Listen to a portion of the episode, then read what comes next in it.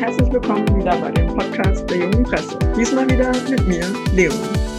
Wir sind nun bei der Folge 4 Nachhaltigkeit und Medien angekommen und somit auch bei der letzten Folge dieser Reihe rund um das Thema Nachhaltigkeit. Diesmal geht es um Nachhaltigkeit und Medien, also grünen Journalismus, Nachhaltigkeit, wie es vielleicht im Journalismus und in den Medien verstanden wird. Und dafür habe ich heute einen besonderen Gast bei mir, und zwar Professor Dr. Daniel Fischer. Am besten stellen Sie sich einfach mal vor. Ja, gerne. Ähm, ich bin aktuell ähm, Professor an der Universität Wageningen, das ist in den Niederlanden, wo ich in der Arbeitsgruppe Strategische Kommunikation äh, äh, arbeite. Ähm, strategische Kommunikation kann man sich wahrscheinlich nicht so richtig vorstellen, worum es da gehen soll. ist tatsächlich auch äh, ein sehr breites Feld. Ich selbst gucke eben in meiner Arbeit sehr stark auf die Frage, wie Kommunikation äh, eingesetzt werden kann, welchen Beitrag sie leisten kann, um Menschen in Richtung einer nachhaltigen Entwicklung hin zu unterstützen. Also wie kann Kommunikation helfen, dass Menschen einen nachhaltigeren Lebensstil entwickeln, aber nicht nur auf individueller Ebene, sondern wie sich beispielsweise auch Unternehmen nachhaltiger aufstellen können oder ähm, ja, insgesamt Gesellschaften in die Richtung Nachhaltigkeit äh, entwickeln können. Ja, genau. Sie haben ja gerade schon die Kommunikation angesprochen und in diesem Kontext würde ich gerne wissen, was für Sie Nachhaltigkeit genau bedeutet. Ja, da sind wir gleich schon beim, äh, bei sozusagen dem, des Pudels Kern, ja, also mhm. bei, dem, äh, bei dem großen, bei einem der großen Probleme, wenn wir über Nachhaltigkeit und Journalismus oder Nachhaltigkeit und Medien reden. Äh, das ist das Problem der äh, Wahrheit des Begriffs, die oft von Journalisten sozusagen kritisiert wird, ja, und Journalistinnen. Ähm, darum ist es ein guter, guter Startpunkt tatsächlich, darüber äh, zu sprechen. Also was ich unter Nachhaltigkeit verstehe, ist, äh, äh, lässt sich am besten mit, diesem, mit dieser Metapher eines Donuts ähm, beschreiben, die okay. momentan in den Wissenschaften äh, sehr intensiv diskutiert wird und auch in der Politik äh, zwischen Gehör findet. Also dieser sogenannte Nachhaltigkeitsdonut ähm, ist deshalb ein Donut, weil er eben zwei Grenzen hat. Er hat einen inneren Ring sozusagen und eine, äußeren, äh, eine äußere Begrenzung. Und äh, wenn wir das auf die Nachhaltigkeit beziehen, dann ist der innere Ring äh, das, was Menschen eigentlich an Mindeststandards brauchen, um ein gutes Leben führen zu können. Das ist sowas wie äh, Zugang zu frischem Wasser, Ernährung, aber auch sowas wie Bildung ja, oder ähm, Partizipation. Es sind also eine Reihe verschiedener menschlicher Bedürfnisse, die erfüllt sein müssen, damit Menschen die Chance haben, ein gutes Leben zu äh, leben zu können. Also soziale Mindeststandards sind der innere Donutring und der äußere sind die planetarischen Grenzen. Unser Planet hat Belastbarkeitsgrenzen, die wir äh, momentan sehr stark pushen, ja, wo wir auch den Planeten über seine äh, Belastbarkeitsgrenzen pushen. Ich nenne nur solche Grenzen wie Klimawandel oder Biodiversitätsverlust, also Artensterben, Artenvielfaltsprobleme. Ähm, also die äußere äh, Begrenzung des Donuts sind sozusagen die oberen planetarischen Grenzen. Und Nachhaltigkeit ist für mich das, was in der Mitte sozusagen passiert. Ja? Nachhaltigkeit ist der Raum zwischen dem inneren Ring und dem äußeren Ring, der es ermöglicht, dass Menschen ein gutes Leben leben können und der gleichzeitig die planetarischen Belastungsgrenzen wahrt.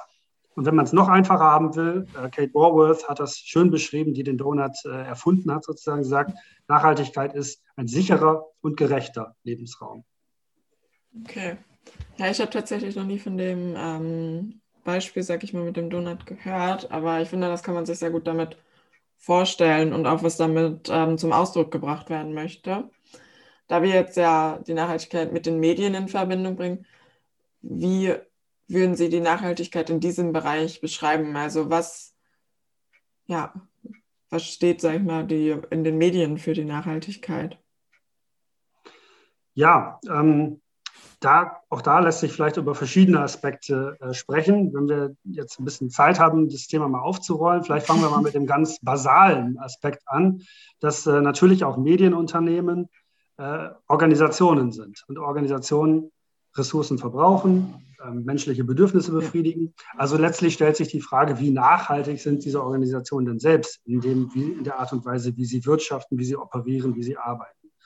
Das äh, lässt sich an ganz einfachen Beispielen wie dem Papier, welches Papier wird benutzt, um Zeitungen herzustellen, zu drucken, daran festmachen. Das lässt sich aber auch an sowas wie Arbeitsbedingungen äh, festmachen. Ja? Haben Menschen denn überhaupt dauerhaft eine Perspektive in diesen in Medienbranchen? Hm. Die Medienbranche ist ja gerade sehr stark unter Druck auch, ja. ja mit ähm, rückgäng, rückgehenden Einnahmen. Ähm, insofern äh, lässt sich, glaube ich, wie bei jeder anderen Organisation, wie bei einem, ähm, wir haben eben kurz im Vorspann gesprochen über Kaffeehersteller ja, oder äh, Modelabel. Also es lässt sich über jede Organisation die Frage stellen, wie, ähm, äh, welchen, welche Wirkungen hat sie letztendlich in Bezug auf Nachhaltigkeit, ja, sowohl auf die innere als auch auf die äußere Grenze. Das lässt sich bei Medien ganz genauso fragen und da sind Medienhäuser natürlich ähm, auch gefragt, sich äh, nachhaltig als Unternehmen sozusagen aufzustellen. Also das wäre die erste Ebene, ähm, die aber auf alle anderen äh, Wirtschaftsbereiche genauso zutrifft, wenn Sie wollen.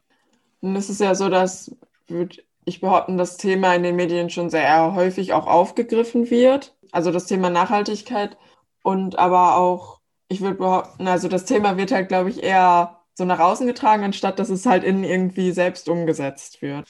Glauben Sie, dass da irgendwie ja, einen Startschuss von, ja, ob es jetzt von der Regierung ist oder irgendwas geben sollte, wo man vielleicht sagen könnte, okay, ihr müsst jetzt zumindest beim Papier auf irgendwas achten? Ja, da ähm, Sie sprechen jetzt äh, gesetzliche Regelungen an, sozusagen. Das ist natürlich ein äh, Werkzeug, das äh, funktionieren kann, ja, indem man eben gesetzliche Rahmenbedingungen schafft, die sowas erfordern.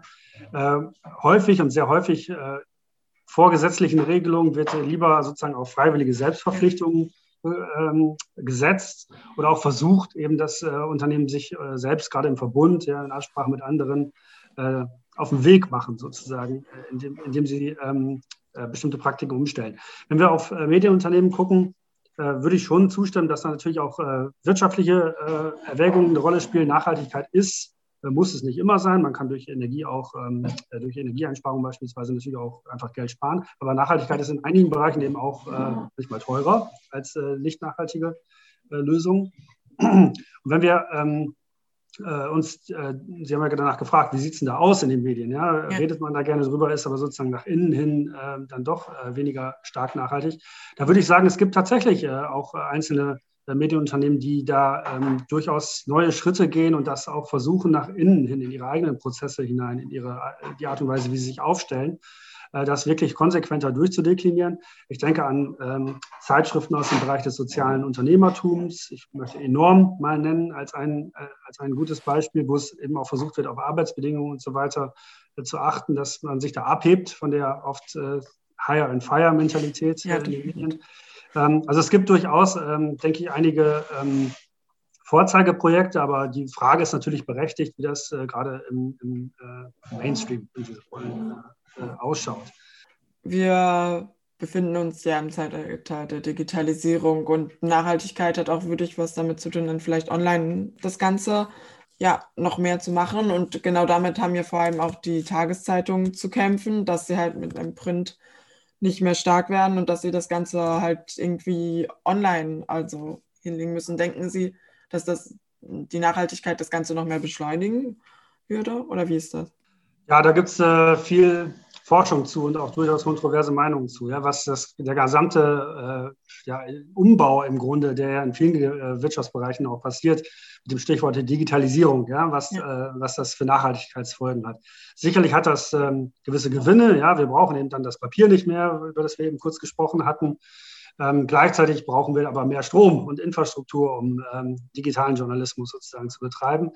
Ähm, da gibt es, glaube ich, keine abschließende ähm, wissenschaftliche Meinung drüber, ja, die ge äh, gesichert wäre, dass man sagt, jetzt das eine ist äh, zu bevorzugen gegenüber dem anderen.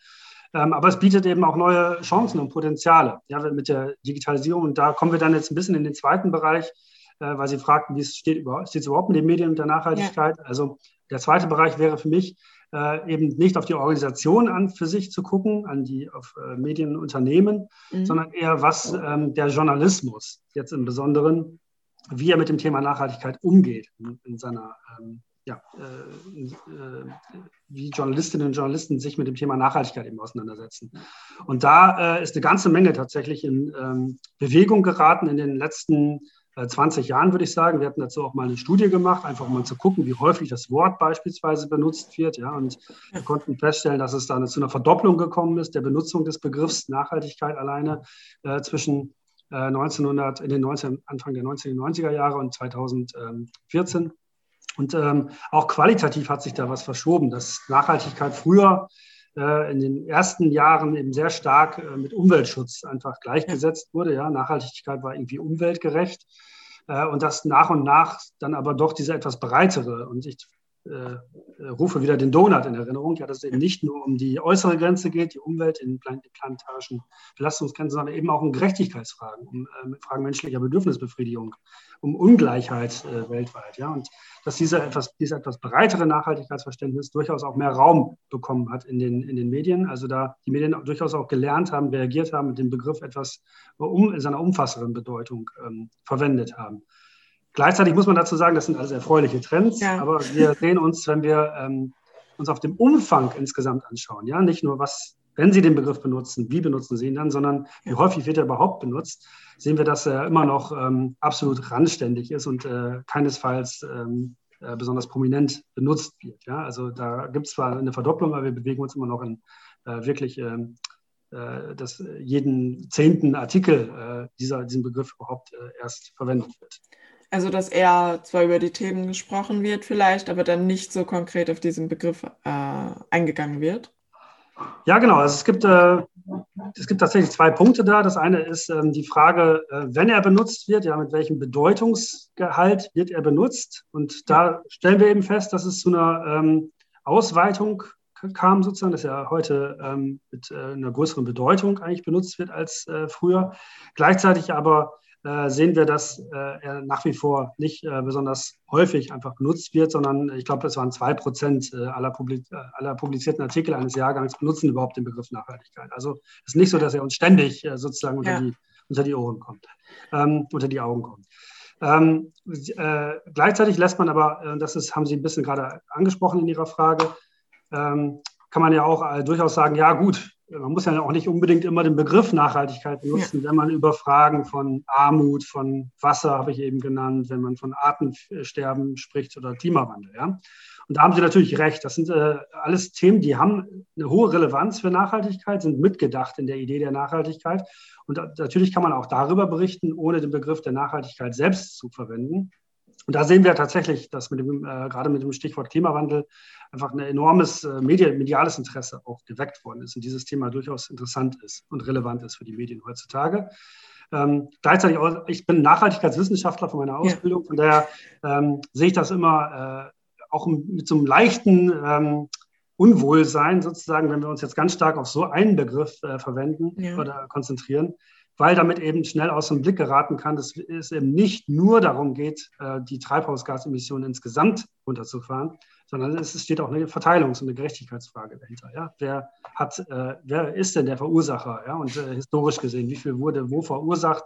Was hat das für Implikationen auch für, Gegenden in der Welt, für Menschen, die bisher ähm, wenig zu diesem Problem beigetragen haben und auch ein Anrecht haben, ihre Bedürfnisse zu befriedigen? Insofern äh, besteht die Gefahr, ähm, sozusagen, wenn man sich nur auf einen Begriff wie den Klimawandel äh, beschränkt, auch die Gefahr einer Verkürzung. Das ist das Schöne an der Idee der Nachhaltigkeit, dass sie uns erlaubt, ähm, die Sachen eben, im, äh, diese Probleme im Gesamtzusammenhang zu betrachten. Ja, Sie hatten ja, wie gesagt, gerade das, ähm, den Begriff des Klimawandels äh, angesprochen.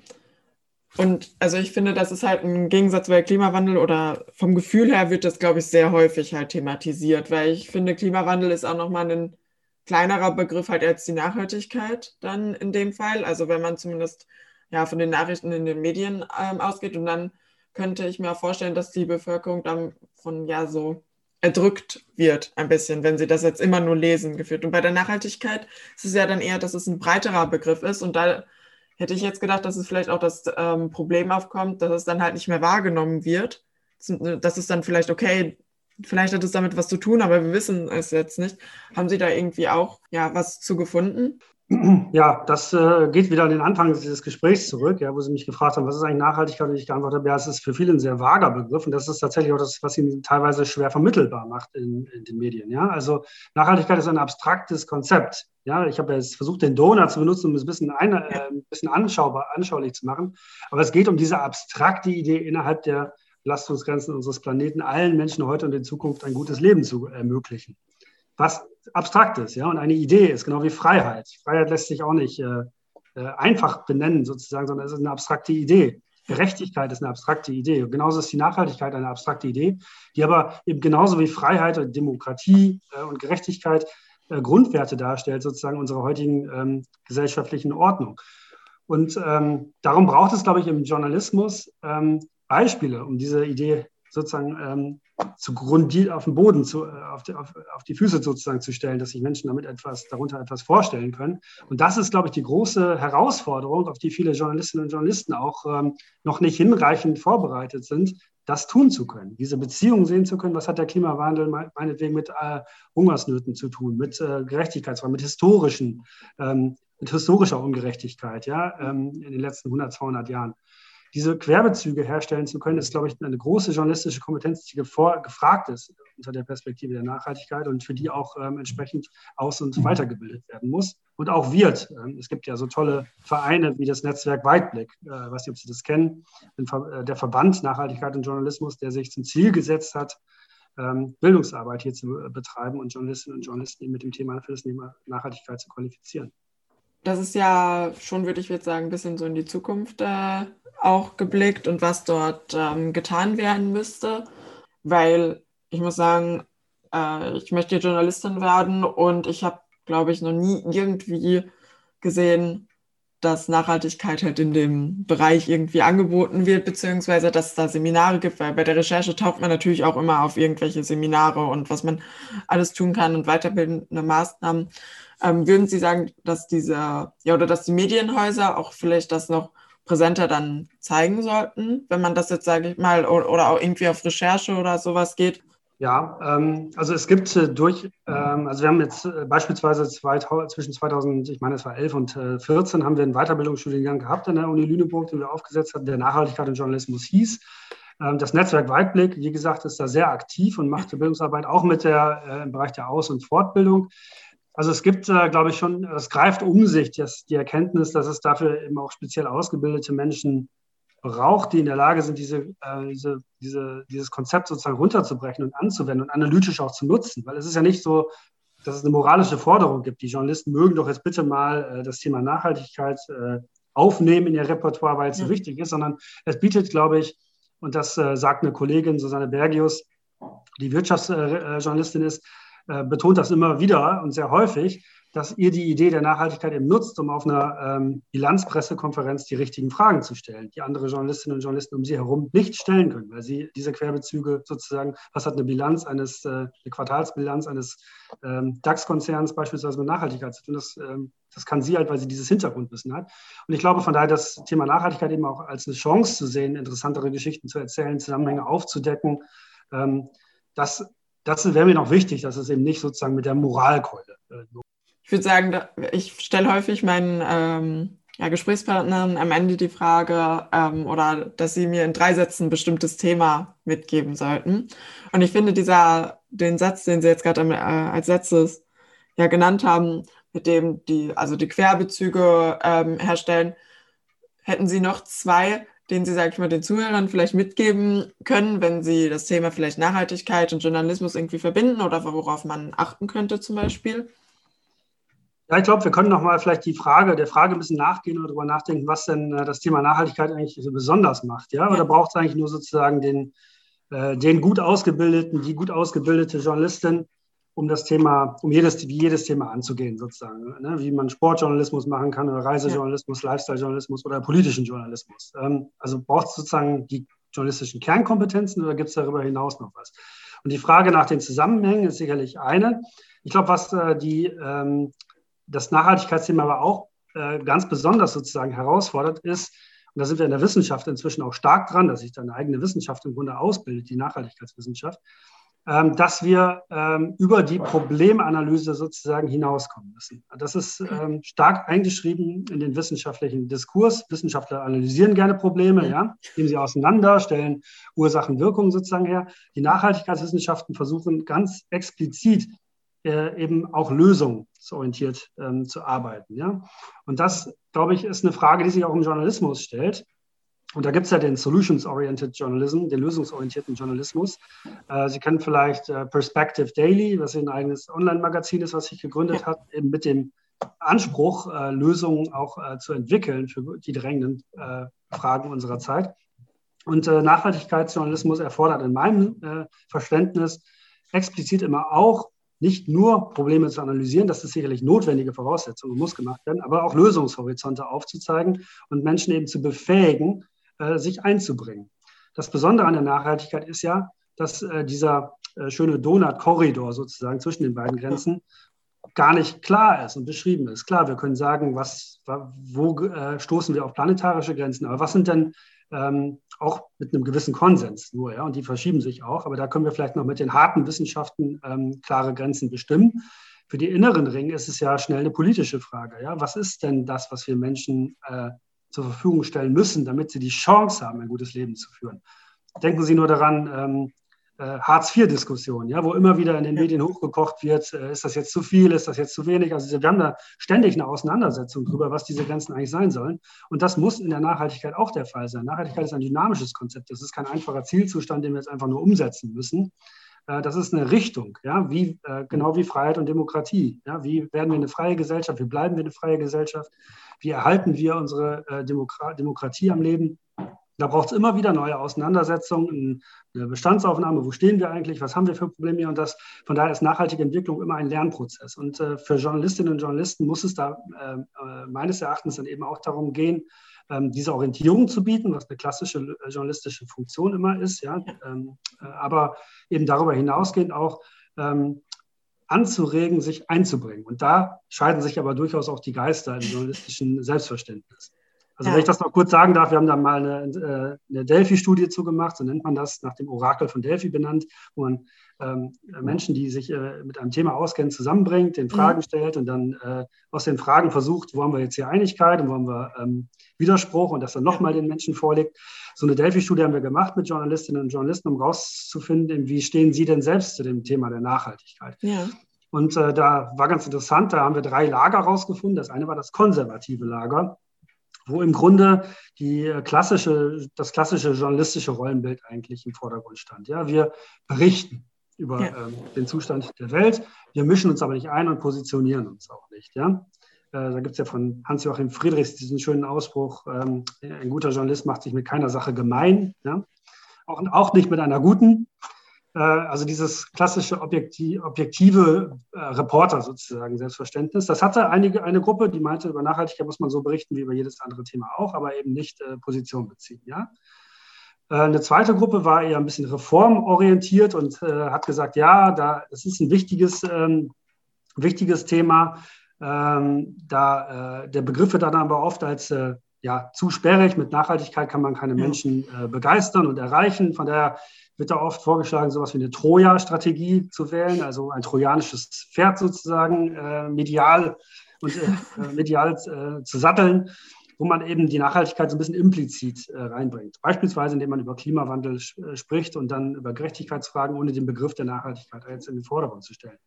Und dann gab es aber auch sowas wie ein ähm, trans, wirklich transformatives Lager, die ähm, äh, gesagt haben, der äh, Journalismus kann eben nicht nur Berichterstatter des Untergangs sein, sondern wir müssen uns einbringen in unsere Rolle ja. und ähm, da auch Positionen beziehen. Was nicht heißt, dass man jetzt Aktivist wird, aber dass äh, man sozusagen äh, seine journalistische Arbeit in ein ähm, so einordnet, dass sie dazu beitragen soll, eben genauso wie man Freiheit und Demokratie erhalten möchte, eben auch Nachhaltigkeit, eine nachhaltige Entwicklung der Gesellschaft zu erreichen. Äh, diese Lager waren durchaus ähm, äh, kontrovers miteinander im Gespräch ja, das äh, mir vorstellen. Prozesses und auch ungefähr gleich verteilt. Ich meine, wir haben jetzt eine kleine Stichprobe nur gehabt, von daher ist es nicht äh, repräsentativ, ja. ja. Aber ähm, wir sehen eben selbst in diesen Menschen, die sich äh, aus Interesse am Thema an diesem, dieser Studie beteiligt haben, an Journalistinnen und Journalisten, dass da auch schon die Lager gespalten waren. Und ähm, ja, ist, glaube ich, eine spannende journalistische Selbstfindungsdiskussion, die da gerade äh, auch stattfindet. Ja, ich finde, da schwingt auch so ein bisschen vielleicht eine Veränderung der Art des Journalismus mit, weil wenn ich jetzt überlegen würde, okay, wie wenn, wie ja, zeigen wir Nachhaltigkeit auf und wenn wir auch noch Lösungsvorschläge vielleicht machen, dann kommt man ja auch sehr viel in die Kommentarregion halt, jetzt ohne, wie Sie es gesagt haben, vielleicht aktivistisch, aktivistisch zu sein, aber der typische Bericht halt, dem, der, damit kann man das ja dann eigentlich gar nicht so erfüllen und damit müsste ja fast die Nachhaltigkeit ja nochmal eine andere Art des Journalismus halt was mit einbringen, worüber ich tatsächlich überhaupt mir keine Gedanken gemacht habe. Ähm, aber das finde ich auf jeden Fall super interessant. Ja, also vielleicht, wenn ich da noch kurz was äh, zu sagen darf. Die Frage, also was Sie, Sie verknüpfen das jetzt mit der Frage der verschiedenen Genres oder äh, genau. Formate sozusagen. Mhm. Das ist natürlich völlig richtig, ja, dass äh, bei, einer, bei, einem klassischen Nachrichtentext das vielleicht schwieriger fällt als bei einer Reportage, ja, wo man ja. äh, das machen kann. Aber da waren wir auch äh, intensiv im Austausch mit, mit, Journalisten, mit Journalisten drüber, äh, wo, es, wo es ja auch durchaus spannende neue Formate gibt. Also ganz stark wird der, momentan das Storytelling da eingesetzt, um auch äh, dieses sperrige Nachhaltigkeitsthema runterzubrechen. Der Kollege Thorsten Schäfer arbeitet da, ähm, der Professor in Darmstadt ist, wo es übrigens diesen starken Schwerpunkt Nachhaltigkeitsjournalismus gibt in der Hochschule Darmstadt ähm, arbeitet da beispielsweise mit Patchwork-Geschichten, ja, wo man eben es schaffen kann, durch kleine äh, sozusagen Episoden, die man aus verschiedenen Teilen der Welt sammelt, zu einem größeren Thema. Also nehmen wir mal das Thema Lieferketten und äh, Textilien. Es gab in der Zeit mal diese schöne 5-Euro-T-Shirt-Reportage, die okay. wirklich viel Aufsehen geregt hat. Ja? Also wie kann ein T-Shirt so billig sein? Da hat sich jemand auf die, auf die Lebenskette, die Supply Chain sozusagen des Produktes gemacht und die verschiedenen Stationen abgeklappert. Und da kann man ähm, äh, schöne kleine Fragmente äh, von, dem, von dem Bleicher in der Türkei, von der äh, Lehrerin in ähm, Südostasien, ja, kleine Geschichten erzählen, die aber in der Komposition eben äh, diese systematischen Verflechtungen eben gut deutlich machen und aber auch eine Lösungsorientierung bieten können, indem man beispielsweise ein Unternehmen präsentiert, das versucht, da andere Wege zu gehen. Ja. Es muss also von daher gar nicht, äh, wie gesagt, wieder mit der Moralkeule kommen oder dass wir hier eine Lehre verkünden wollen, mhm. Aber sich sozusagen völlig zurückzuhalten und bei der Problemanalyse stehen zu bleiben, hat eben auch Konsequenzen. Also ich glaube, diese ganz neutrale Position, die gibt es nicht. Ja? Wenn man keine Lösung aufzeigt, ist das auch eine Entscheidung, äh, das nicht zu tun. Ja, das stimmt. Wobei mir jetzt ja auch gerade, also mir auffällt, dass ich ja eigentlich auch das gerade mache, sag ich mal, mit der Folge, weil ich, oder mit den Folgen grundsätzlich, weil ich ja Nachhaltigkeit auch anhand von Beispielen oder Unternehmen anführe, die das zum Beispiel gut können oder gut machen. Ähm, von daher, ich finde das ein super interessantes Thema und ich hätte nicht gedacht, dass es auch sich, sag ich mal, ja, so stark mit dem Journalismus verknüpft, auch mit der Kommunikation und dass es da auch solche unterschiedlichen Lager tatsächlich gibt, wie man äh, Nachhaltigkeit vielleicht drüber oder auch ja, den Bürgerinnen und Bürgern ähm, zeigen kann. Von daher, ich finde ja, ich finde es sehr spannend. Ich find, fand das Gespräch auch sehr spannend. Vielen Dank dafür auf jeden Fall. Ja, gerne.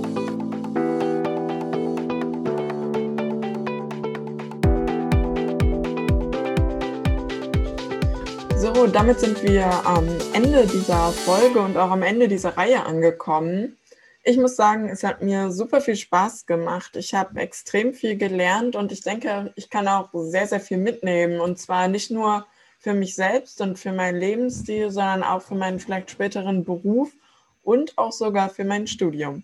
Ich hoffe deswegen, und das geht an alle euch da draußen, an alle Zuhörer und Zuhörerinnen, dass ihr genauso viel mitnehmen konntet, dass ihr genauso viel Spaß hattet und dass ihr ja auch vielleicht etwas gelernt habt. Und deswegen ein großes, großes Dankeschön an alle, die natürlich hier einschalten und auch an alle, die mitgemacht haben, die ihre Zeit mit mir verbracht haben und auch ja, mir so viele gute und spannende Informationen mitgegeben haben. Ein ganz, ganz großes Dankeschön. Und deswegen, weil das der das Ende dieser Folge ist, bedanke ich mich und sage Tschüss.